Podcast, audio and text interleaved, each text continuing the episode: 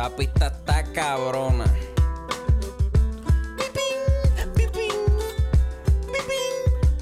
Mira, acorde y rima, acorde y rima, acorde y rima, acorde y rima.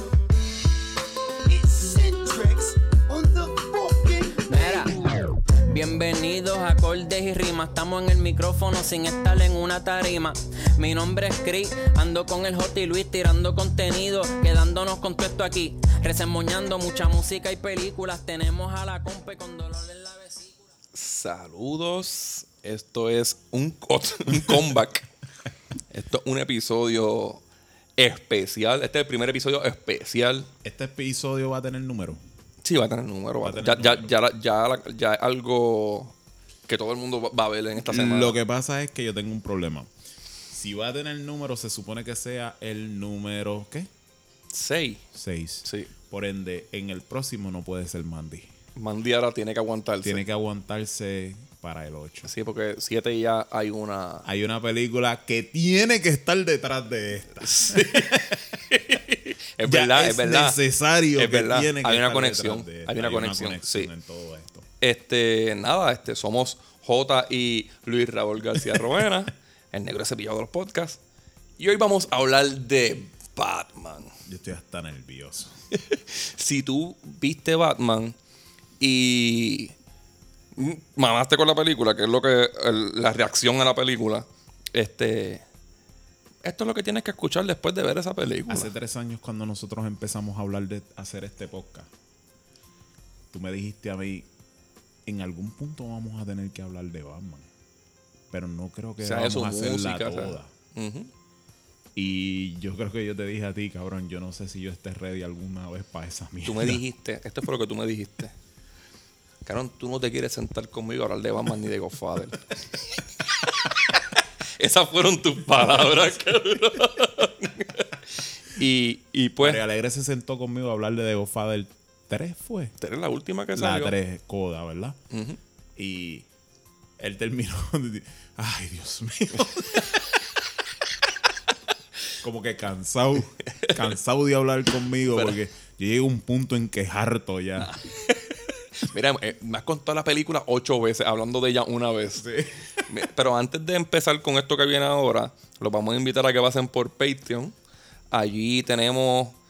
Lo último que yo grabé, bueno, esto sale viernes. Lo último que yo grabé la semana pasada fue la reseña del de mi disco favorito de hip hop en español, que es El Soñador elegido de Chelas. Este, lo hice con una voz bien sexy. Bien sexy. Eh, Está casi como la del ex Luthor. Ah. Ahora vamos a hablar del disco de Chelax, bebé. Quiero que me acompañes en este viaje. En hablar de una de las mejores voces de Europa, bebé. Allí también estamos tirando recomendaciones, listas de recomendaciones semanales de las canciones que salen nuevas. Vamos a grabar ya mismo un episodio de noticias donde quizás Luis Raúl García Rodena haga una descarga. y, pero nada, nada, vayan por allí, son seis pesitos. Puñetas, no sean, no sean mala fe. Cheque, es más, escuchen este episodio y ustedes deciden. Nada, de Batman. Llevamos tiempo desde que vimos Robert Pattinson va a ser Batman. Yo nunca pensé que iba a ser un mal Batman. Ni yo. No, Sí lo pensé con Ben Affleck. claro. Y no y para mí no es un, un mal Desde Batman. que Christopher Nolan le gustó la idea de que Ben Affleck fuera Batman para hacer Batman Begins, a mí me encabronó. Nunca dudé de Christopher Nolan porque yo decía, coño, este tipo hizo Insomnia y Memento. Y es un buen turnaround que pongan a hacer en una película de, su- de superhéroe o de héroe, como quieran decir de Batman, me da igual. Eh, un director que no está acostumbrado a hacer películas de este género, ni mucho menos de acción todavía. So, me resultaba un poquito extraño Ben Affleck, coño, que no, por favor, no. Obviamente Warner Bros. no aceptó a eso. En ese momento Christopher Nolan no tenía suficiente poder. So, Christopher Nolan escogió el actor que no le incomodaría a nadie, ni a él, ni al estudio, ni a nadie, que fue Christian Bale. Que lo- ¿Quién se queja de Christian Bale? nadie se quejaría de Christian Bale. En Y- Terminator nada más. En Terminator. En Terminator. Ni, no, y no me quejo de él tampoco. No, no, el, el elenco. Cuando se formó el crical allí. Y, y la película. pero no, pero fíjate, a pesar de todo, yo no pienso que él estuvo mal en la película. No, no, no, todo la lo demás es buena. todo fue el lo- crical que formó. todo, no, sí, no entiendo. No, la película no es buena, cabrón. Es una mierda. Pero, pero todo lo que pasó en la película y los actores y él, lo único bueno era él. Ajá, él no estuvo mal. Más nada. pero volviendo a esto. Yo la tengo esa película. porque soy un mamón de él. Lamentablemente yo la tengo. No sé ni por qué un la mamón tengo. también. Pero cuando le escogieron a Christian Bell, pues tú decías como que, ay, puñeta, qué bueno que no escogieron Claro, a Ben Affleck. claro, Christian Bale y Christopher Nolan. Muchos años después, vuelven y se tiran la maroma de Ben Affleck. Y digo como que, ay, puñeta, otra vez volvemos Ojalá a y no se dé, ojalá y no se dé, ojalá y no se dé. Pero resulta ser Confirman. mi Batman favorito. Porque Ajá. Ben Affleck es mi Batman favorito. Yo primero, lo primero que dije fue, pero es que en la cabeza de él no va a caber en la máscara. Ben Affleck, Ben, A- Ben Affleck resultó ser la persona idónea para hacer el papel de Batman como nosotros estamos acostumbrados. Pero eso es otra explicación, eso viene otro día. En verdad no quiero entrar ahí. Ujú. Pero cuando deciden hacer la historia de The Batman y empiezan a decir que va a ser eh, basada en un Batman más joven, más un poquito catapultada en lo que fue Batman Year One y Ego. El Batman, para el que no entienda eso, el Batman detective, el Batman El rookie, el el, que el todavía que mete las patas. No tienen mucho entendimiento. el que Porque tiene- mucha gente vi- vio la película directamente pensando que era Batman ya Christian Bale, así como que un Batman ya experto. Es un Batman que básicamente tiene un War Journal.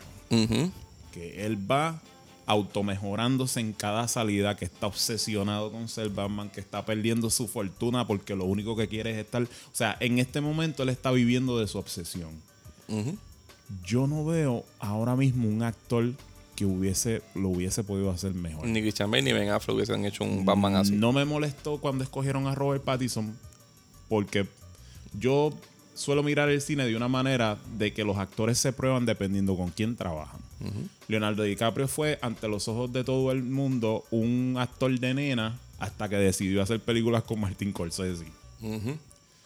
Robert Pattinson ha trabajado con los Safdie Brothers y ha hecho dos películas con mi director favorito que es David Cronenberg.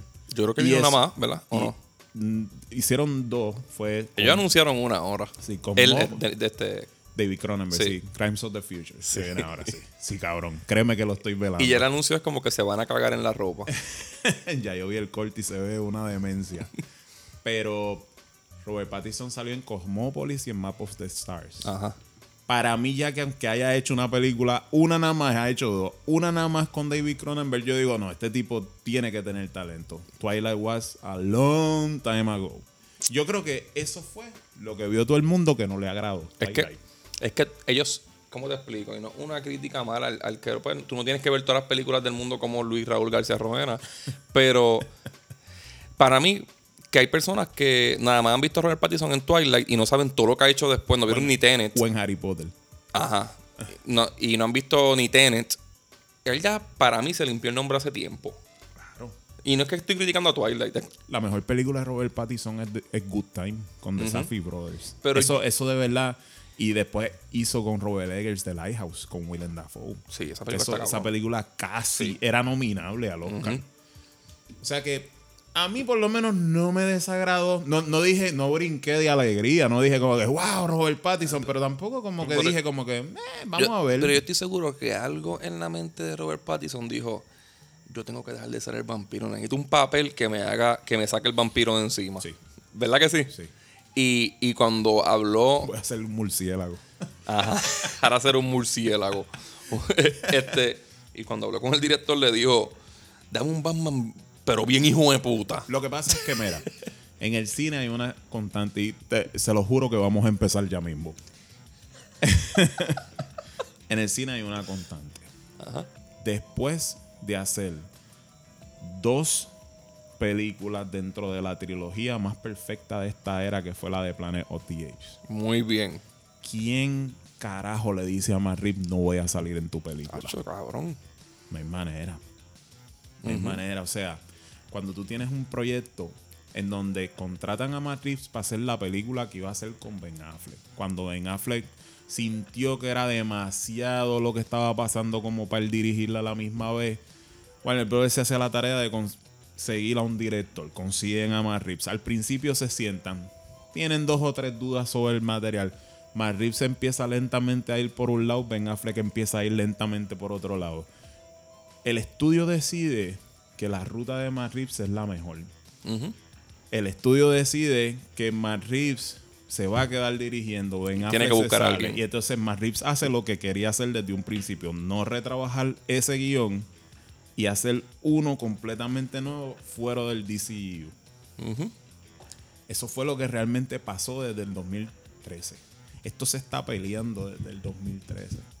Maris lleva peleando con Warner Brothers para que no le hagan cambios, para que no le metan cosas extra, para que no lo lleven en su ruta. Esto se tiene que respetar, puñeta. Esto se tiene que respetar. Porque básicamente se tiró una movida Christopher Nolan o Denis Villeneuve sin todavía ser así de grande como ellos. En esta película fue donde se hizo grande. Sí, aquí, es que Esta fue. es la película.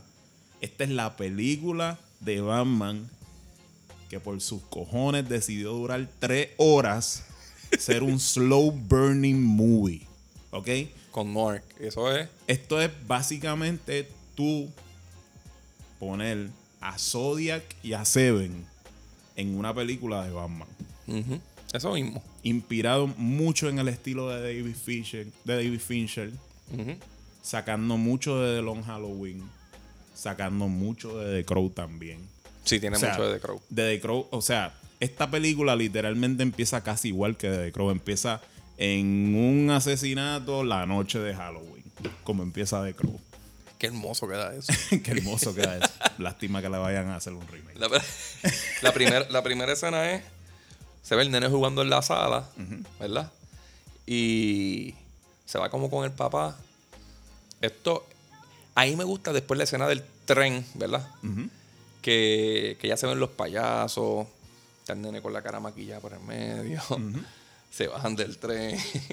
Y que todo el tiempo la escena te va dando la como que por ahí viene Batman, por ahí viene Batman, por ahí Exacto. Viene hemos Batman. visto a Batman. Por ahí viene Batman. Pero antes de llegar ahí, ¿tú notaste algo en el título?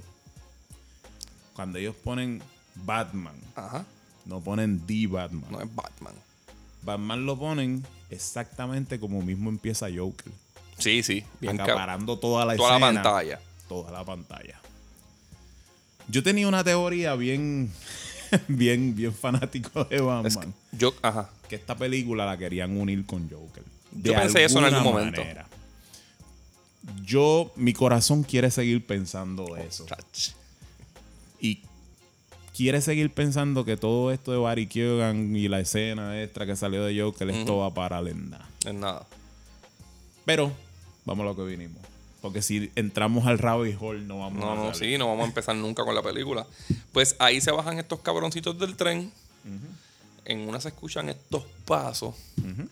Y es el, la, la entrada de Batman en la película. Justo después del, del primer asesinato que hace Riddler. El primer asesinato del Riddler se convierte en lo que es la primera pelea de Batman de la Y película. es conducido de una manera magistral. De o sea, cuando la primera vez que yo me senté y él apareció en escena, yo no te puedo ni empezar a describir. Yo dije como que, diablo. Yo, yo me sentí como cuando estaba viendo el principio de Batman Begins. Tú sabes cuando Batman Begins, el principio, los murciélagos. Un forman reguero el murciélago, emblema. sí, eso está bien cabrón. Que yo pensé, en mi mente yo dije, esto no ha empezado y ya está cabrón. Eso está bien cabrón. Esto está bien cabrón y no ha empezado. Ya estoy viendo Baticueva de verdad. Pues esto fue lo que yo pensé en esa escena cuando el Riddler apareció. Yo dije, esto no ha empezado y esto está cabrón. Porque por Dano tú lo amas desde el primer segundo. ¿Verdad? Eso. Por Dano yo lo amo desde hace años. Pero en esta película lo aman y te asusta y todo lo cabrón que está. Está bien como se- bien enfermo. Nada, llegamos a la pelea de Batman. Batman hace triza a, a estos cabroncitos y perdona al último, ¿verdad? Este. Batman, Batman llega a, a investigar después de eso la primera. Como que el primer la primera muerte que tiene que tiene claves de Del- de, de- To the Batman, que tiene la primera. como que tiene visos de que el asesino es admirador de él. Está tirándole el mensaje. Está tirándole mensajes ocultos. Ahí está No More Lies. Ahí te la- empiezan a enseñar un Batman que lleva poco de Batman, pero ya Gordon considera que él está tratando de hacer un bien y empieza a invitarlo a que sea parte de la investigación. Ujú. Poco a poco tú ves como la película se siente y se va transformando en una película de investigación. Tuvo un principio que fue un buen setup en donde te demuestra todas las actitudes de Batman. Eso siempre tiene que estar. Pero sin el espectáculo. Porque esto no es lo que está velando la película. La película quiere recordarte que esto es una película de Batman. Este es Batman como tú lo conoces. Pero vamos a ver la parte que nadie nunca trabaja, que es la parte de él como el mejor investigador del mundo. Ese, e- ese es la hito Sherlock Holmes. Eh, saca como que va a la escena y él pega a darte. A mí me gustan mucho los detalles de esta película. Sí. Este, va a la escena y empieza a decirte. eh, lo mataron con tal cosa. Él estaba vivo. Te pica, bla, bla, bla, pasó esto. Ta, ta, ta. Entonces, eso es como. Él, se- él ve la escena completa. Como una persona que está obsesionada con eso.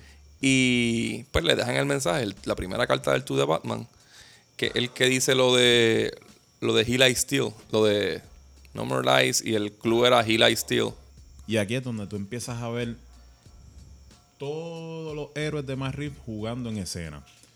Tú empiezas a ver el estilo de Hitchcock, el New Hollywood era, todo lo que concierne al cine noir. Esto, esta película es una belleza porque a través de ese cinema es donde tú puedes sacar realmente las fortalezas de este personaje. Ujú. Batman es un personaje que no tiene superpoderes.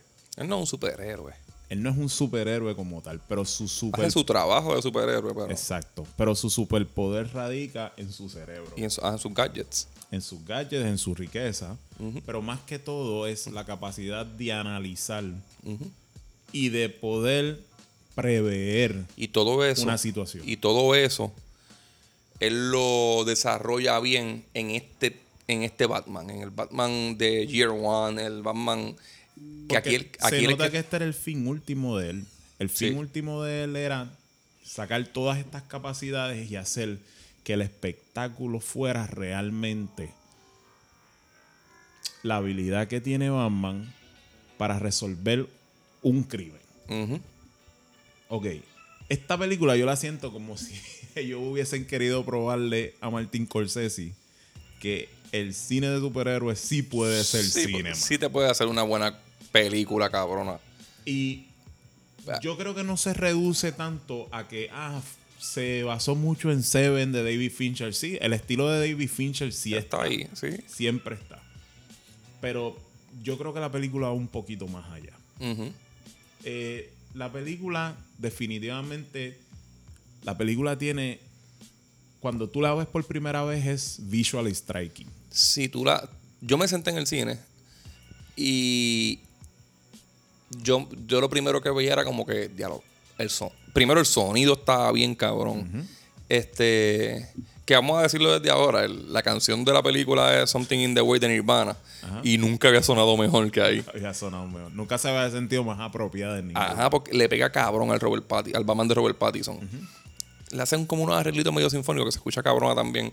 Pero, como dije ahorita, el reguero de detalles que tiene la película también lo usan en el sonido. La ciudad gótica. La ciudad gótica para Se mí siente la ciudad gótica. es una ciudad gótica que yo creo que solamente hay una sola escena que es de día y es más o menos como un día nublado. La- cuando, cuando interrogan a Pingüino, Sí, siempre es de noche, siempre está lloviendo. las ratas latas.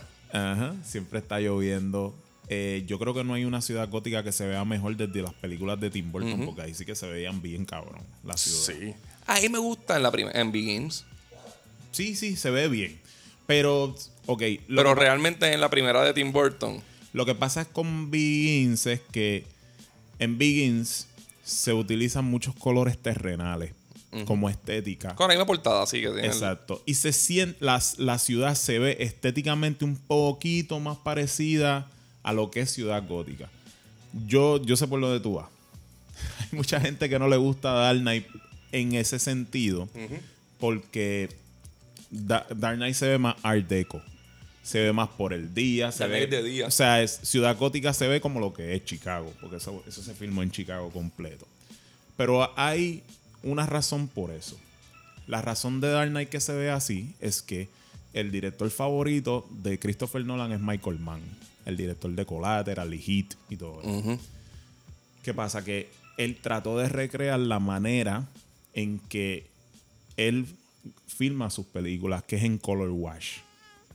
Por eso es que tú ves que Dark Knight, comparada a todas las otras películas de Batman, se ven en tonos bien azules Sí, bien verde. violetas, bien como que vibrantes y oscuros a la misma vez.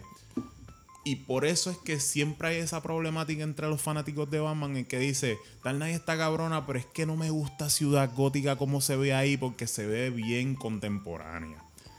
Pero realmente tú miras un scene by scene de Dark Knight y tú ves un scene by scene de Heat y tú dices como que, ah, Va por ahí. va por ahí. Otra película que él hizo igual fue Insomnia. Insomnia es- tiene más o menos la Esos misma colores. paleta de colores que tiene Dark Sí. Knight. Pero es por, como te digo, un tributo a Michael Mann. Aquí, como te, como te decía ahorita, no es un tributo a Michael Mann, es un tributo más al personaje. Y por eso Matt Reeves trata todo lo posible de mantenerlo lo más oscuro posible siempre que se vea, Sí. para empezar. Esto es un... En, en Begins tú te perdías un poquito en la oscuridad. Sí, se, se- perdió un poco en la oscuridad porque eran muchas escenas que eran de día filmadas en tonos oscuros. Oscuro. En esta película se utiliza mucha iluminación tradicional. Aquí también utilizaron el método VR, donde tienen un montón de cámaras. En vez de hacer efectos especiales en el green screen, los efectos especiales se hacen después sobre lo que se está filmando, que eso es una manera cabrona de dirigir. Pero creo que se mantuvieron al mínimo también como fue en Dark Knight. En esta película, ya que no nos vamos a ir sin by sin porque son tres horas. Son tres horas. Sí, este. Vamos a. Esto es una conversación de la película. Yo pensé, cuando la vi la primera vez, yo dije, ok, la película, para el que no es freak de Batman, este. Te, te va a agarrar con los con los clues de, de- del Riddler. Esa es como que la trama que va a llegar al que fue a ver la película sin conocer mucho de Batman. Pero lo bueno para mí, para mí, para mí lo que me lo que me agarra mucho en la película es que tiene muchas cosas así. Tiene tú sigues al Riddler, el pingüino te está haciendo un papel bien cabrón, pero tú también sigues el Batman que te está tirando sus gadgets, los que tú no ves hace tiempo usar. Este como, como él va mejorando, como va fallando. Y, y como que sientes que en esta película tú conoces a Batman más que en las anteriores. Sí, yo siento que lo... Porque casi ninguna película, aparte de Begins, se te explica mucho de su vida. Sí. Yo siento que esta película, como bien tú sabes, no quiso tratar de las razones que pasaron por las cuales Batman se hizo Batman. Ya tú sabes que esto pasó, nadie quiere ver las perlas otra vez. Vemos una, sí, las perlas. Vemos una situación en donde Bruce Wayne está en un, en un momento de su vida que está en una situación en donde pues está obsesionado, no entiende las cosas, quizás tiene un poco idealizado a sus padres, como siempre ha pasado en la historia del personaje. Bruce Wayne siempre ha tenido muy idealizado a sus padres. Lo cual eso puede ser una problemática y esta película habla un poco de eso y Joker también habló de eso. Sí. De cuando tú idealizas a alguien que realmente La película del Joker es eso. nadie está limpio. Nadie en la vida está completamente limpio. Esta película toma ese approach de maybe no poner a sus padres tan limpios como esa era la perspectiva que él tenía. Las dos tienen ese twist. Tienen ¿verdad? ese De que twist, se dan sí. cuenta de que eran unos cabrones. Por eso es que yo pienso que fue un approach bien diferente al personaje dentro de su marco que es realmente así. Porque no lo trataron de limpiar para Hollywood. ¿Ok? Esto no fue una película de Batman que trataron de disneyficar. No. Como casi siempre pasa. Ah, Algo que te iba a decir ahorita. Voy a sacarlo de las películas de Nolan, porque en las películas de Nolan esto no pasó. Pero casi siempre tratan de disnificar a Batman porque de Batman siempre se trata de vender el espectáculo. Ujú. Esta- Tim Burton lo hizo. Claro, esta película no está interesada en el espectáculo. Está interesada en momentos clave que te hacen adentrarte al mundo de él, yendo en un crescendo casi al estilo de Cronenberg. Por ejemplo, a mí me acuerda mucho esta película de Dead Zone. En el sentido en que The Dead Zone empieza con una trama simple de un hombre que era maestro, que tenía una novia que la quería mucho y de momento tiene un accidente. Y cuando tiene un accidente, se levanta de un coma ocho años después. Perdió la novia, perdió su trabajo, perdió todo. Y de momento, el tipo empieza a tener unas visiones. Y poco a poco la película va escalando hasta que cuando llega al final, estamos hablando de una situación en donde se puede formar hasta la tercera guerra mundial. Sí, bien cabrón. Así es, como, así es como esta película funciona. Porque pone el marco tradicional de Batman de él peleando con criminales. En- desde una perspectiva de él aprendiendo. Pero de momento llega un asesino en serie. Y ese plot se le llega a salir de las manos. Y ese asesino en serie se empieza a mezclar con la corrupción de Ciudad Gótica, con el bajo mundo, con las organizaciones criminales, como al principio de Batman. Yo creo que Christopher Nolan trató de explorar esto en Batman Begins poniendo un Batman desde el marco en donde los freaks todavía no han entrado al mundo de Batman. Batman tiene dos periodos. El periodo en donde todavía no hay freaks, que son Salvatore Maroni, Carmine Falcón, los Gantel de organizaciones criminales, Gantel normal. Ajá. Y de momento empiezan a entrar los freaks. Joker, el pingüino. Los cabrones que todo el mundo conoce. Tipos que se escaparon de un manicomio, esto. Que ese es el mundo de Batman que más vende y más le gusta a todo el mundo. Esto es una mezcla de los dos. ¿Por qué? Porque esta película, poco a poco, te va poniendo un villano de, Ma- de Batman desde la perspectiva trompista de la radicalización del hombre blanco en Estados Unidos. Aquí, lo, aquí el lado villano es la crítica social de la película. Es la, es la Eso crítica está bien social. cabrón. ¿Y por qué yo digo la radicalización del hombre blanco? Bueno, Riddler aquí es un villano que, para empezar, esto es una película sobre tres huérfanos. Bruce Wayne, Selina Kyle y Y Riddler. de Riddler, ajá. Tres, tres huérfanos.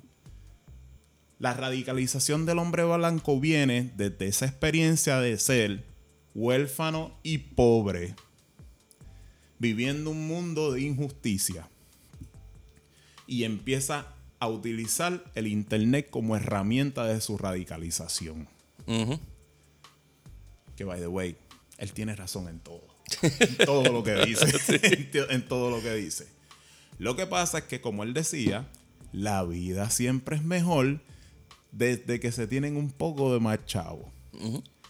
No es lo mismo tú ser huérfano y Po- ver todas las cosas que él tuvo que ver porque era pobre a las que no tuvo que enfrentar Bruce Wayne. Bruce Wayne es un tipo que está traumado Él era huérfano en una mansión. por una situación de que pues él no tiene sus papás vivos. Que es una razón suficiente. Claro. Pero nunca la radicalización viene simplemente desde una perspectiva amorosa, de pasión. La del Riddler viene de justicia social. Eso mismo es lo que está pasando ahora mismo en los grupos de Estados Unidos. Que el hombre blanco se siente que le han quitado derechos, que le han quitado parte de su país, que le han quitado esto, lo otro. Y ellos sienten que tienen que hacer algo al respecto. Pero es que el Joker está en ese lado, la película del Joker de, Claro. de Joaquín sí. Phoenix. Pero es desde una perspectiva de maltrato. Ajá. De maltrato de la sociedad hacia él. Simplemente por ser extraño. Porque Joker, pues, utilizó una manera un poco más brillante que fue de la burla hacia una enfermedad que lo hace reírse todo el Ajá. tiempo y todas esas cosas. ¿Qué pasa? Cuando este hombre está en el juego, que se convierte en un sociópata, asesino en serie con un propósito, que es muy peligroso. Mucho más peligroso, yo diría, de actuar random. Ah, eso es demasiado de. Porque tiene un propósito. Sí. Y empieza a matar gente importante en Ciudad Gótica. Ya tú empiezas a darte cuenta mientras ves la película que el ataque poco a poco va a ir dirigido a él. Va porque llegar. Bruce Wayne es una persona Es prominente en, en Ciudad Y, y eso me gusta porque poquito a poco te van enseñando la importancia de él. Exacto. Lo enseñan cuando se baja en el sitio del mundo. Bruce Wayne. que se le va detrás a, a Salvatore, ¿verdad? Ajá. Y, y es como que Bruce Wayne está aquí, puñeta. ya está enseñando que es un tipo grande. Exacto. Y tú sabes ya que el, el, el, el jonrón va a caer en él. El cantazo va para él. Exacto. Y mientras eso va pasando, están los clues. Me gusta mucho el clue de, del drive. Sí. Ese está bien cabrón, porque a la misma vez lo mezcla con, con Tom Drive. Y es lo, el- lo que le pica al tipo. Encuentran el pen, ya nadie le dice Tom Drive. Encuentran el pendrive, lo usan, está encriptado, pero tiene para poner huellas digitales, que son obviamente las del dedo que picaron. Todo eso tiene un propósito. Mira, yo siento que cuando escogieron que el acertijo fuera uno de los villanos en esta película, yo lo sentí que en, en el contexto y el marco de la trama de la película, en que fuera un Batman joven, yo no lo sentía apropiado antes de ver la película. Yo no lo sentía apropiado porque ¿Por yo decía, ok, porque Riddler se supone que es un villano que es bien brillante, pero no es tan brillante como él cree que es. Y eso es lo que Batman siempre le deja recalcado a él. Y yo digo, coño, Riddler maybe no es el villano apropiado para este punto donde Batman todavía está desarrollando su inteligencia callejera. Pero están bastante even. Pero sí, sí, porque el truco fue ponerlos más o menos de la misma edad. Exacto. Ba- Batman aquí todavía no está en su último nivel. Exacto, exacto. O sea que Los dos cometen errores. una de las mejores cosas que hizo Matt Reeves fue, primero, escogerlo más o menos contemporáneo. Segundo, no matarlo, gracias a Dios. Porque yo siempre pienso que esto es un error en cada película de... O sea, pasó en Batman 89, pasó en, en Batman Returns. O sea, no maten los villanos trascendentales, porque esto da para dos o tres películas más. Claro. Yo quisiera seguir viendo The Riddler. Quizás no pasó en Dark Knight porque tenía todo un propósito, pero para Pero murió en vida real. El Ledger se murió en vida Ajá. real. O sea, pues. Y llegó Wayne. Y llegó Bane. pero tú sabes que, pues, Bane es todo fue, pues, algo traído para tratar de remediar la situación. Pero no lo matan. Y entonces sí se le puede perdonar eso y decir, coño, well played. La jugó bien. Dentro del contexto, empezamos a ver las organizaciones criminales que hay en Ciudad Gótica controlando la ciudad. Yo te digo una cosa. Tú puedes ver mil cómics. Puedes ver mil películas de detective. Marie puede sentarse a ver Chinatown. ¿Verdad? Se puede sentar a ver Devilina Blue Dress. Se puede sentar a ver casi todos los Norm modernos que ha hecho Carl Franklin, que yo sé que sacó mucho de ellos. Y hacer este tipo de historia está cabrón todavía. Está súper cabrón. Mí- lo que tú dijiste ahorita, que él, que él quiso como que decirle a, a Martin Scorsese, no, cabrón, las películas de superhéroes sí están cabrón.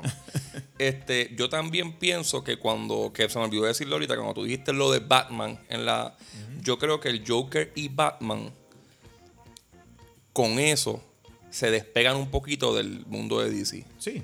De por lo menos del. Esto no es Justice League, esto no es... Del de Extended Universe de Zack Snyder y de todo esto, sí. Ahí Sí. se despegan. Eso era lo que más Rick quería un esto es algo solista. Claro. Y eso está bien cabrón. Entonces, con con eso también yo siento que te dan, que te dan a entender que es una película para adultos. Sí. ¿Qué pasa? La fórmula de Batman, y me encanta. Batman, la manera comercial de vender a Batman, como tú dijiste ahorita, era por el lado de los villanos. Esta película es como un 90% Batman. Yo diría. Batman ¿Verdad? está presente en toda la en película. toda la película. Aunque los villanos Es la película de Batman donde más Batman está presente. en Exacto. ella. Y no Bruce Wayne, es Batman. Batman. Y, y no y no es que los los villanos no lo buscan porque tienen su tiempo y en su tiempo se comen. Pero esta película tú ves a Batman en la película. No alguien escondido siempre y sale. No, aquí tú estás viendo a Batman y lo, y lo conoces porque cuando ya se... Hay una parte que él, uno de sus gadgets que más me gustó, cuando se cierra el traje y se tira a volar, como, como flotando así, este, que vuela mal, va en mal dirección, se mete por debajo de un puente y saca el paracaídas, se estrella para el carajo. Eso está cabrón porque tú siempre has visto a Batman haciéndolo todo perfecto. No, y que la jodienda es que cuando tú estás en el marco sociopolítico de una película de un serial killer y de momento cambias a una película tradicional Nord de una investigación en donde él está buscando un chota, Ajá. ¿ok? Un chota de la mafia. Sí. De momento vuelves a cambiar a la investigación. A los que están en el espectro criminal de la organización no les importa un carajo el asesino en serie porque están en el poder total de la ciudad. Él mismo se siente como una herramienta de utilización de todas estas organizaciones criminales, como que, ah, deja ese loco que coja lo- al loco ese. Ajá. Y después nos encargamos de él. ¿Te, te gustó el look medio emo que tiene Robert Pattinson? Sí. Que tiene Bruce Wayne. Eso se hizo con. Ok. Yo entiendo que eso se Ahí está hizo. el de Crow, ahí está. Sí, y yo entiendo que eso se hizo con un propósito. Pegar en Asia. No lo lograron. No lo lograron. Porque, pues, en Asia la película, como volvió la pandemia, no le salió el tiro muy bien. Ese era el propósito. Pero me gusta porque esto es un aspecto que muchas veces no se toca de la figura de Batman como tal. Cuando tú miras las películas viejas, tú ves que en Batman Returns Michael Keaton se arranca la máscara. Y no tiene liner ni nada. Y cuando él tiene la máscara puesta, lo tiene Tiene puesto. liner, sí. ¿Sabes? So, hasta en esos pequeños momentos, Robert Pattinson nunca sale sin liner, ¿verdad? Nunca. Hay una escena nada más que es donde él se baña porque se van a reunir con Alfred, que él se pone Ajá, una ajá. gafa. Y, y hasta eso me gusta de la perspectiva de que el sol le hace daño. Eso me encantó. Ese detalle de que está Alfred bregando en la mesa y él llega y le pega a explicar algo y hace como que el sol me molesta y saca las gafitas del bolsillo y se las pone. Sí, porque en ese es el periodo en donde Batman más animal nocturno es. Donde, donde te enseña los murciélagos de él. Exacto. ¿Qué pasa? Entonces, tú empiezas a ver magníficos actores, cada uno en su papel. Un irreconocible Colin Farrell que Diablo, deberían, nominar, deberían nominarle un Oscar. Porque de verdad, o sea, No parece ni él, cabrón. este pingüino, yo de verdad a mí me encanta Danny DeVito. Danny DeVito nació siendo un pingüino. Sí. Danny DeVito yo creo que es la persona más perfecta para ser Más del pingüina del mundo. Pero es el pingüino de los cómics con un toque gótico de Tim Burton. Ajá. Pero esta versión del pingüino está cabrona. Supuestamente le van a dedicar un spin-off o algo así, ¿verdad? Y deberían. Deberían, van a hacer una serie, yo creo que en HBO Max. Se supone que iban a hacer una serie que se llamaba Gotham City Police, pero terminaron cancelándolo y no lo van a hacer. Entonces ahora van a hacer una serie del pingüino y creo que van a hacer una serie que tiene que ver con Arkham nada más. Ok. A mí me gusta Que lo hagan, porque Ay, yo quiero ver más de este pingüino. a mí me gusta el pingüino de Gotham. Sí. Creo que es lo más que me gusta de esa serie. Y John Torturro Ajá. haciendo de Carmen Falcone. Sí. a los 90s Baby. Ajá. Esto fue para nosotros, o sea, una de las cosas más importantes que tiene la película. hay otro villano. ¿Cuántos villanos hay como tal? Todo el mundo es un villano. Todo, La- las únicas personas Menos Alfred. y menos y menos Gordon. Y con un pescozón también. Cogí un Alfred, pescozón co- también. Pero el que John Torturro saliera en esta película Tacho, sí. haciendo de Carmine Falcone De fue la, por rata, lo menos de la rata alada. fue por lo menos tan especial para mí porque yo crecí viendo a John Torturro en cada película de mafioso Tacho, que que eran hubo muchísimas. en los 90. Ajá.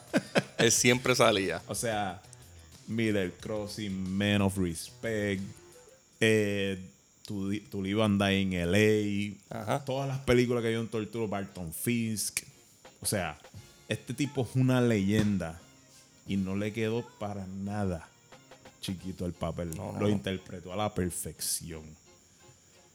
¿Qué más yo te puedo decir de esta película? En, en lo- Zoe Kravitz estuvo perfecta Sí. como Selina Kyle. pusieron la escena de- del beso por fin. Ajá. Este, la escena que cuando yo vi primero como que me gustó con cojones y después vi al otro día a, a Kanger como que hablando de eso, Ajá. Fue la escena de la persecución en... Ah, espérate, vamos al Batimóvil. Ok. La primera escena del Batimóvil para pero. La primera foto que yo vi del Batimóvil a mí me paró todo en el cuerpo. Como él sigue como acelerándolo para que veas el- la pendeja. A mí, me- a mí me. Bueno, para mí yo pienso que el mejor Batimóvil sigue siendo el del 89, pero es porque Ajá, pues mi niña está atado a Ese eso. es el que teníamos en juguete. Sí, pero yo te podría decir que aunque me gustó mucho el de Zack Snyder, este es el Batimóvil que más a mí me gusta. Este, porque es un carro. Sí. Eso fue lo que no le gustó a mucha El de gente. Christian Bale era como un tanque, ¿verdad? Sí, porque eran básicamente un American Muscle, pero eso es exactamente lo que a mí me gusta, Ajá. que es un carro. Sí. Las series de muñequitos, cuando yo era pequeño, que yo me crié viendo, Batman tenía un carro. En la serie de televisión, Batman tenía un GTO. ujú. En esta, tiene un carro que le hicieron los aleros de atrás que se parecieran un poco al de la serie y el de las películas de muñequitos. Cabrón, como a mí no me va a gustar. Pues en la persecución, que al pingüino, ¿verdad? Este, me gusta la escena desde que está la explosión. El pingüino celebra como que se acabé con este hijo de puta. Y sale del fuego el carro. Entonces el pingüino se volca Y empieza a mirar al revés a Batman, que se ve Batman viniendo hacia él. Eso se ve demasiado de hijo de puta. Esta, esa escena yo la vi por primera Que vez Batman en, se baja y lo mira. en el trailer del DC Fandom. Esa fue la primera vez que yo vi esa escena. ¿Qué te puedo decir? La atmósfera de esta película y la cinematografía está sacada de una película de William. Matt Reeves sabía que el tipo que mejor persecuciones de carros después de la de Steve McQueen en Bullet, que mejor persecuciones de carros te hacía fue William Friedkin en The French Connection, William Friedkin en To Live and Die in LA. Ambas películas de crimen. Toda esta escena de persecución es una película de los 70. Porque está filmada desde la perspectiva de una película de los 70. Lo único que le hizo diferente fue que no bajó el score como solían hacer antes. O como pasaba, por ejemplo, en Bullet. En Bullet tú estás oyendo el score mientras él le está persiguiendo con el Mustang al Charger toda la ciudad de San Francisco. En los sitios empinados.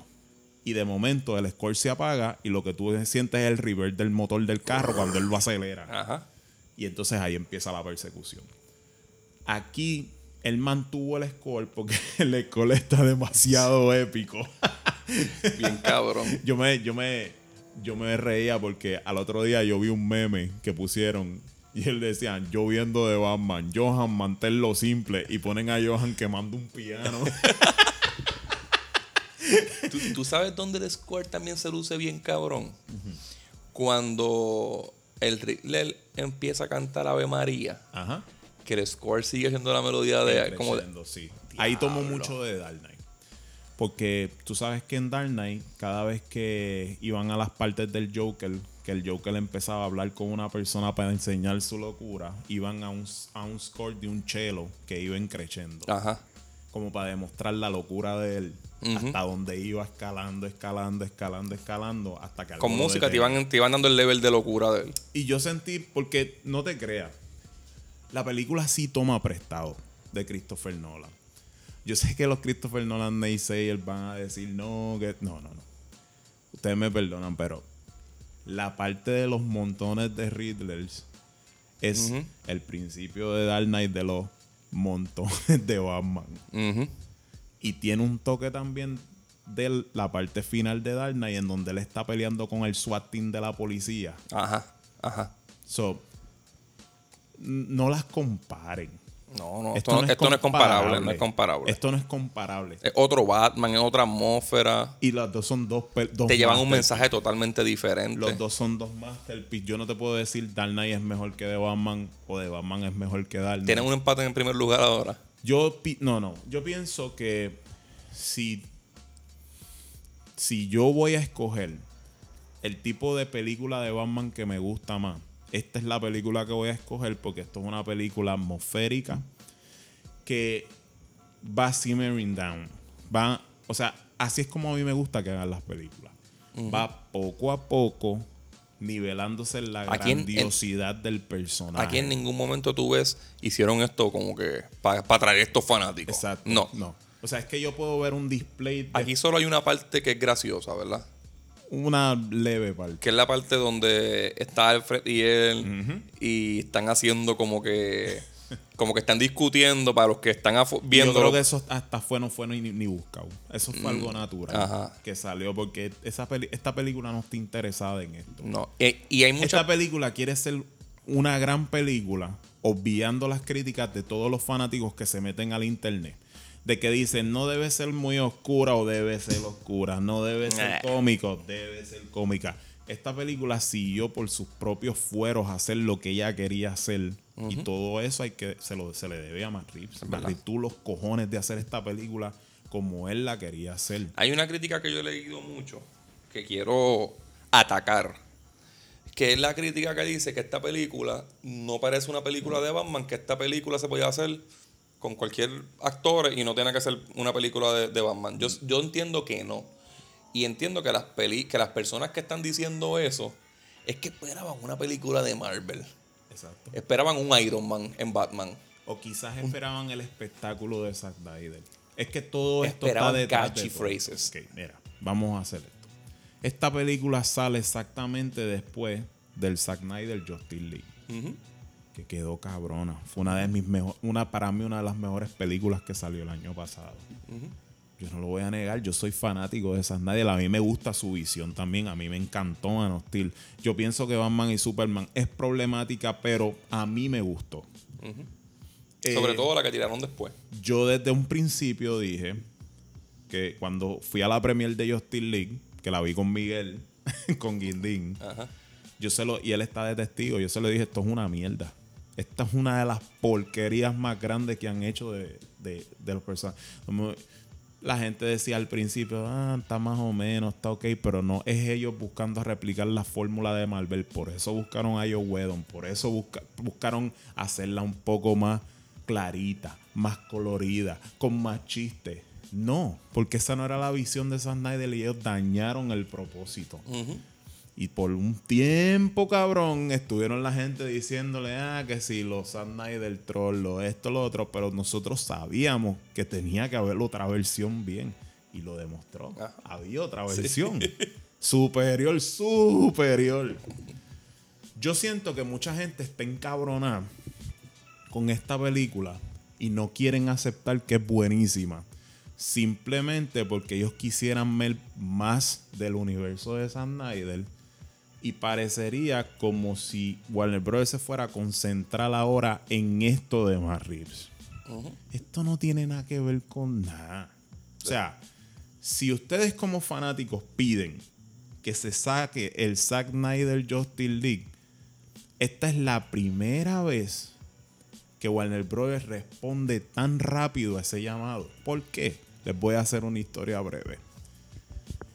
Hace muchos años atrás, Richard Donner quería sacar Superman 1 y Superman 2 a la misma vez. Y se filmó de esa manera. Para sacar Superman en el verano y Superman 2 en las navidades. ¿Qué pasó?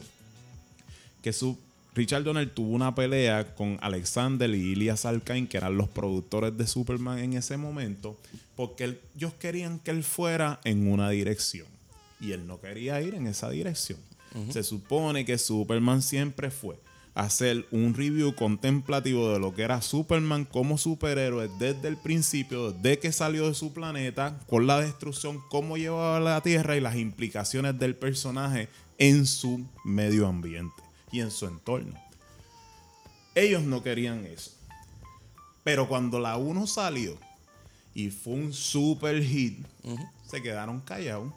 Pero por no aceptar la realidad, votaron a Richard Donner. Entonces, buscaron a otro director, a Richard Lester, para que cogiera parte de la película de Richard Donner que ya había filmado, la retrabajaran con la de los tres villanos y esas cosas, con el General Zod y todo, Ajá. y sacaron Superman 2. Cuando todos estábamos chiquitos, esa era la que a nosotros nos gustaba, la 2. Sí. Porque la 1 era un poquito larga, un poquito. Hasta Sí, que de adulto que tú dos. apreciabas Sí. más. ¿Qué pasa? Los fanáticos por muchos años sabían que tenía que haber una versión de la 2 que era de Richard Donner. Y todo el mundo decía, coño, tiene que haber una segunda parte que Richard Donner hizo, que salga Marlon Brando, que salga esto, que salga lo otro. Más de 20 años pasaron. Warner Bros. lo negó, lo negó, lo negó, lo negó. ¿Qué pasó? Que al final, eh, creo que fue en el 2008, sale Superman 2 de Richard Donner Scott. Ese es Return. No. Superman 2 Ajajá. de Richard Donner Scott, que la carátula era negra y lo que se veía era El logo, Superman eh, rompiendo sí, la, la- sí. la de eso. Eso fue Richard Donner restaurando antes de morir lo poco que él grabó de esa película yendo a los máster viejos, lo que sobrevivió, todas esas cosas. Cuando tú viste esa clase de película, tú dices como que, diablo, puñeta. ¿Qué les pasó a esta gente? Al nivel de que ya yo no te veo la dos vieja. Yo veo esa. Para mí esa es la dos. Ajá. Porque en esa es donde está Marlon Brando. En la dos vieja no sale Marlon Brando. Y para mí, si no está Llorel en la trama de Superman, no es una película de Superman. Para mí, Llorel es una parte fundamental de la vida de Superman. Toda película de Superman que no está Llorel no ha funcionado un carajo. Lo puedes ir al récord. Sí, sí. Warner Brothers generalmente hace esto. Siempre se tarda, se tarda, lo niega, dice que no. Y al fin y al cabo lo hacen. Esta es la vez que más rápido actuaron por presión de los fanáticos porque le tenían las redes jodidas. ¿Ok? Si ustedes lo piden, como decían en Field of Dreams, ellos vendrán. Ajá. Si ustedes siguen jodiendo con Snyder, ellos van a terminar restableciendo el DCU por más que digan que no lo van a hacer porque lo hicieron con el Zack Snyder Justice League. Pero no hay por qué llevarse enredado a esta obra maestra. No, No hay, no hay por qué hacerlo. ¿Ok? Dejen de compararla. no, No, sean niños y siéntense a ver esta película como lo que es.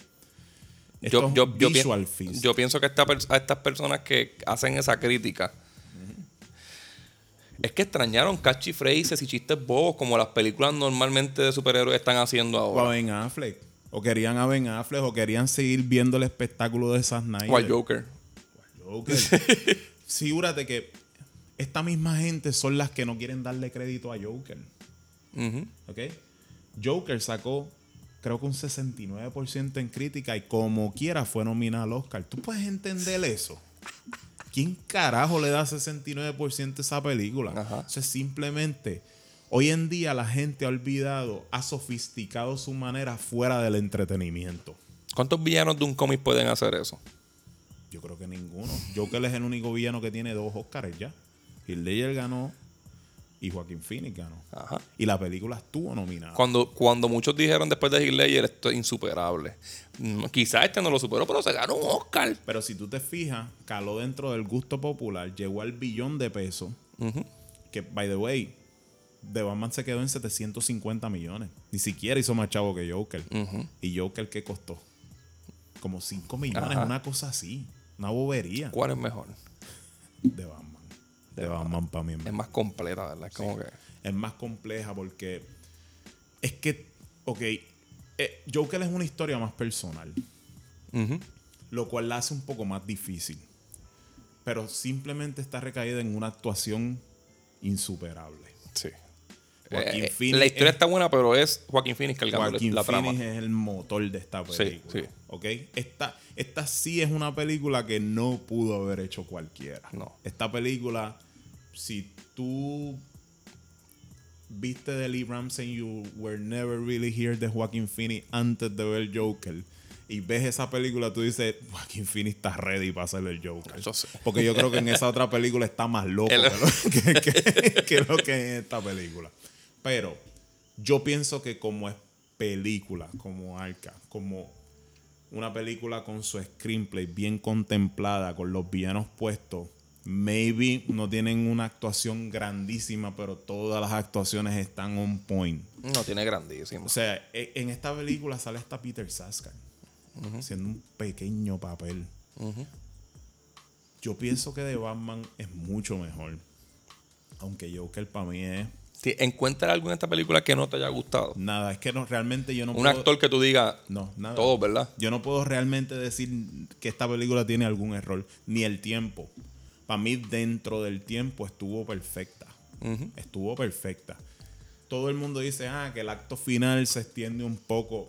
Ah, No, ese acto final. Es que el acto final es el espectáculo de la película. Y se tiene que extender así. Como, como te dije ahorita, la estaba viendo anoche. Y como ahí, yo te lo dije cuando se acabó, cuando la vi por primera vez, te dije, diablo cabrón, esa escena final que dura como 40 minutos no se puede ni pestañear. ¿Tú te imaginas la película que te está hablando sobre la radicalización del hombre blanco en Estados Unidos? O que está haciendo una crítica social a eso.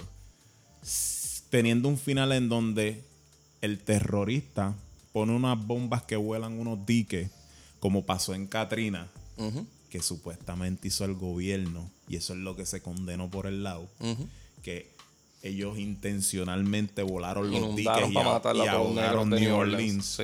¿Verdad? Que esto es apelando a eso. Por eso es que Es, contra, es racismo. Es racismo. por, por eso es que ponen una alcaldesa negra, muchachitos. y no llegaron policías en. Exacto. Lo único que en la película tenían un salvador. Allá no lo había. ¿Ok? Esto es más o sin, menos. sin una escena de terroristas que eran copycats a él. No Tan- podía hacerse sin esa escena. Aquí Batman salva, entre comillas, porque en verdad no salva la tragedia. Ajá.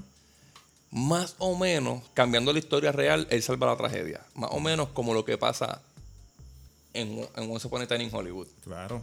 Brad Pitt salva la tragedia que pasó en vida real de la muerte de, de Tate. Aquí, lo que es, es bien parecido este final a lo que pasó en Katrina. Eso Sí. es que no lo vio, es como que. Bien parecido. Y va, pues empieza a salvar vidas. No, y Y, es el empieza a sacarlos del agua. No, y él es, es el punto en donde él se da cuenta cuál debe ser su propósito. Y como tú dijiste, la alcaldesa es negra y coge un tiro. Con un tiro. El propósito real él lo empieza a ver dentro de su juventud. Empieza a ver cuál es el propósito de lo que él está haciendo. ¿Ok? En un momento en que la película empieza a correr desde el principio, él está enfrentándose a villanos, quedándose en la oscuridad, buscando una investigación sin que nadie lo vea. Porque su amargura y su dolor es lo que es el motor de él. Pero cuando él en esa escena le extiende la mano a la muchacha y ve que le tienen miedo, en ese momento es que él piensa, puñete, esto no debe ser así. Porque ellos lo que me tienen es miedo a mí. Yo no estoy aquí para joderlo. Esa escena en donde él le da la mano y ella la coge y él la saca. Que ella primero como, ajá, le Y coge desde ahí todo el mundo empieza a a moverse salir. hasta Eso donde está bien, él hijo va. de puta. Y esa escena en donde él Con la sale bengala alguien- roja. con alguien cargado en las manos y la pone en la camilla. Y la nena de la camilla le hace para que no lo suelte. Ahí es donde tú ves que él se está convirtiendo en el Batman que debe ser. En la, se- en la secuela de esta película, él ya va a estar más ready. Claro. Porque Batman no puede estar en todos lados. Pero como ponían en Dark Knight, por ejemplo, al principio, la señal se utilizaba para meterle miedo a todo el mundo. Una vez los criminales veían la señal, decían, "Diablo, puñete, este cabrón tiene que estar por ahí. ¿Verdad? En la película vieja era que todos los criminales creían que Batman era un chiste y que eso era un embuste. Ah, es un embuste, cabrón. Ninguna película lo ha manejado de, de, de la misma manera. Esta película al principio empieza a manejarlo de que se ve la señal y todo el mundo le tiene miedo a Batman. Todo el mundo corre para su casa. todo el mundo, bueno o malo de eso, porque nadie entiende lo que le está haciendo Ajá. hasta que llega esa escena final. Si usted dice que la última escena se extiende y que es muy larga y que no debió estar, usted no está comprendiendo el punto Cabrón, de la película. te dije Es- anoche- en esa escena, en ese final, es que está el punto de la película. Sí, es el clímax. Cuando, cuando yo le digo, yo le digo a, a- a Luis que anoche la vi y ya, ya era bien tarde cuando estaba terminando de verla y dije, ya, yo creo que la última escena no la tengo que ver porque yo la vi en el cine y la tengo grabadita en la mente. Pero no la podía quitar. Este, ¿Esa es tu escena favorita de la película? No, toda, mi, toda la película es mi escena favorita. Yo creo, ayer viéndola por segunda vez, creo que tengo una escena favorita. Ajá. La del FaceTime. Ok. La del FaceTime del Riddler con, con Hill. Con Jill, ¿era? Sí. No, no es con. Sí, es con Sí, Jill. con es con Peter Jill. Este. Eso está cabrón. Pero cuando- no, no la sientes que es un poquito cogida de Dark Knight? Cuando por primera vez el Joker le empezó a enseñarse que se de eso. Es que, vuelvo y te digo, respeten los clásicos. respeten los clásicos. Cuando No. tú vienes, el- cuando tú miras de Dark Knight no se parece a ninguna. No, no. Ajá. es lo que yo digo. en, en esa parte, el, el Riddler le hace. Le, le- ¿Cómo le dice? Le, le va a conceder la vida. Ajá. Porque lo tiene con una bomba. Si contesta tres, tres Riddlers. Sí. Y Batman lo va ayudando.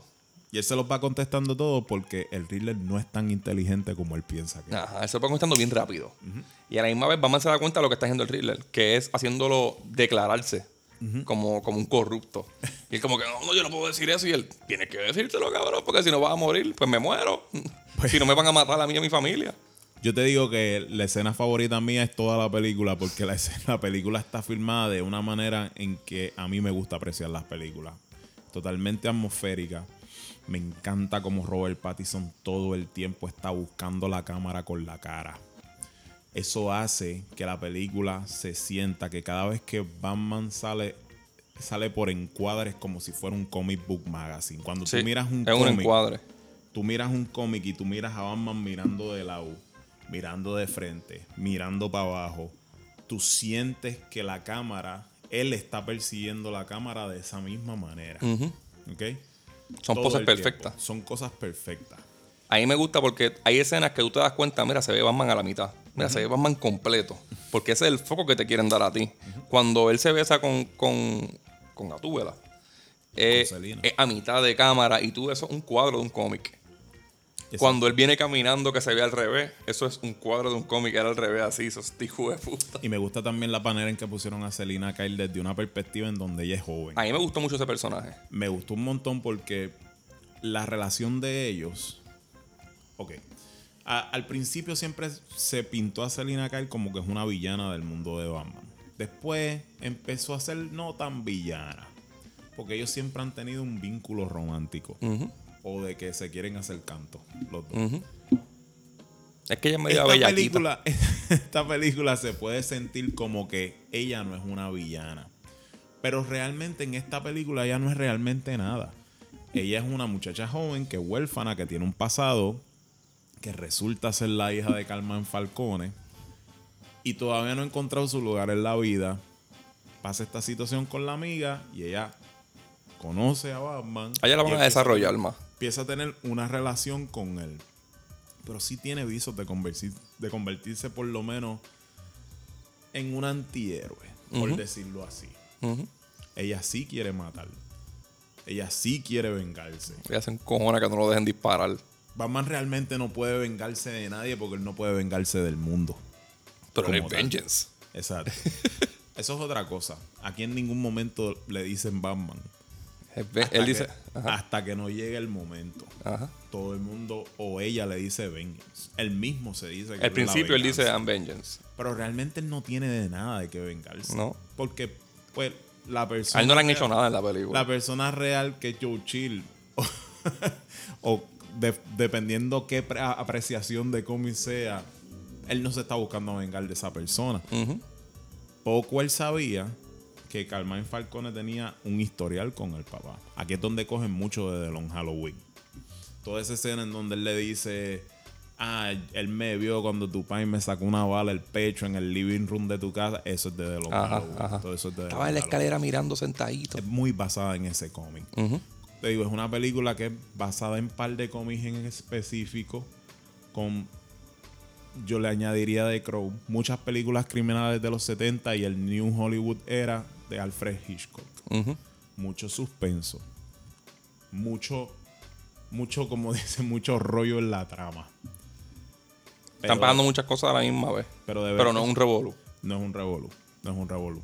Y sí, es una película anticlimática. Tiene muchas escenas de acción que no son un espectáculo. ¿Qué te, más te puedo decir? Esto es perfecto, cara. Una obra maestra, es bella. Paul Dano, Es un, Colin 100, Farrell. es un 100%. Es un 100 de 10. Es un 100% y quisiera ver dos más. Ajá. Este, De, yo, tres, la, de tres horas cada hora. yo la voy a volver a ver otra vez en esta semana. Yo no sé qué yo vaya a hacer. Te estás esperando a verla en 4K. Sí, porque yo sé que ya salió. Este. ¿Cuándo llega? Llega el 24 de mayo. Ok. Eh, y- Falta más de un mes. Sí, pero yo soy así. Yo estoy, yo la vi dos veces en el cine. Yo estoy dispuesto a esperar a que llegue sí. el disco. Y ahí la vas a ver cientos de veces. yo quisiera sentarme a ver. Eh, puede ser que cambie el digital code. La veo una vez en 4K y después las otras veces las veo con el digital. Pero, pero quiero darle como que mi, creo después del cine quiero verla otra vez, pero en el disco. Esta película va a poner a descansar a Once Once Upon a Time in Hollywood. No sé, cabrón. Ya. Ya yo la he visto ¿Qué como tiene que pasar, yo cabrón? la, yo la he visto ya como 300 veces, no sé qué decirte. Anoche, anoche mismo la estaba viendo Ajá. otra vez. Diablo, y no te lo voy a dudar porque al principio yo te lo dudé y tú me enviabas fotos. La estoy viendo, cabrón, 8 de la mañana. Antes de irme al trabajo, cabrón. La estoy viendo en el trabajo, cabrón. Mira, yo creo que ya, ¿verdad? Porque esto es una conversación. Aquí no nos, si nos íbamos a escena esa por escena o detalle por detalle. No me quise ir muy profundo. Aquí- no, yo te dejo aquí que tú, que tú sabes, te curara. Este, ya lo llevamos tres horas grabando, como quien dice. Sí. Al próximo capítulo viene Seven. Es Seven. Es Seven porque Es el, episodio 7. siete y es Seven. Y es lo que va después de esta película. Así que si están esperando Mandy, pues perdónenme. Mandy viene para la otra. Fue, fue culpa de Batman. Es culpa de Batman. Pero vean Seven. si te gusta Mandy, imposible que no te guste Seven. Imposible. Y si te gusta lo que nosotros hacemos aquí, imposible que no te guste Mandy, porque esa es la película de horror más heavy metal que ha salido en los últimos Si te gusta. King Crimson. Mira, este, ¿dónde te leen? Arroba LGRON en Twitter. A mí, Hotax en Twitter, acorde y rimas Twitter y Facebook. No entramos en el rabbit hole de los cómics, ¿verdad? No, no, no, salimos rápido. Ay, no quiero entrar Este, ahí. entramos en el rabbit hole de Superman. No. Para eso escuchen y lean a Nieto, que Nieto sale de, entra y sale de ese rabbit hole mejor que yo. Ajá. Yo no, yo no, tacho, yo no voy a poder salir de ese rabbit hole por semana. Y mi sanidad mental lo necesita ahora mismo. En Cinter en Twitter, acorde rima en Instagram, acorde y rima en Patreon. Y nos fuimos. Fuimos.